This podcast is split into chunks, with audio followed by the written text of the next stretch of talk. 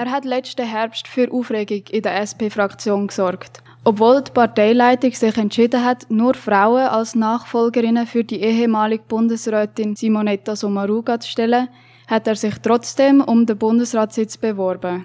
Der Daniel Josic, Rechtswissenschaftler und seit 2015 Zürcher SP-Ständerat. Er ist der Meinung, dass die Männer diskriminiert werden, wenn nur Frauen für den Bundesrat kandidieren dürfen. Darum hat er sich im vergangenen November trotzdem als Bundesrat zur Verfügung gestellt und somit hat er sich auch gegen seine Partei gestellt. Der Daniel Josic hat später gesagt, es seien wahrscheinlich ein paar Fehler in der Kommunikation passiert, er hätte aber nie ein Lady Killer sein. Jetzt, neun Monate später, steht die Kandidatur zum neuen Bundesrat oder zur neuen Bundesrätin allen interessierten Parteimitgliedern offen. Das hat die SP-Bundeshausfraktion mitteilt.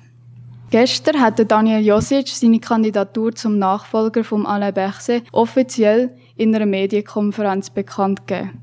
Nebst dem Josic hat sich der Basler Nationalrat Mustafa Atissi auch schon für den Platz im Bundeshaus beworben.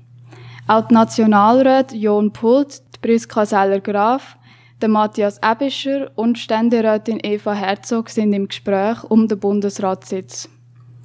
Der Daniel Josic hat sich vermutlich im vergangenen Herbst mit seiner Kandidatur bei seinen Parteikollegen und Kolleginnen nicht so beliebt gemacht.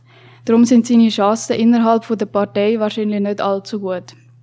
Darum wird der 25. November dann, wenn die SP-Fraktion ihre Bundesratskandidatin oder ihren Bundesratskandidat beschließt, die grösste Hürde für den Daniel Josic sein.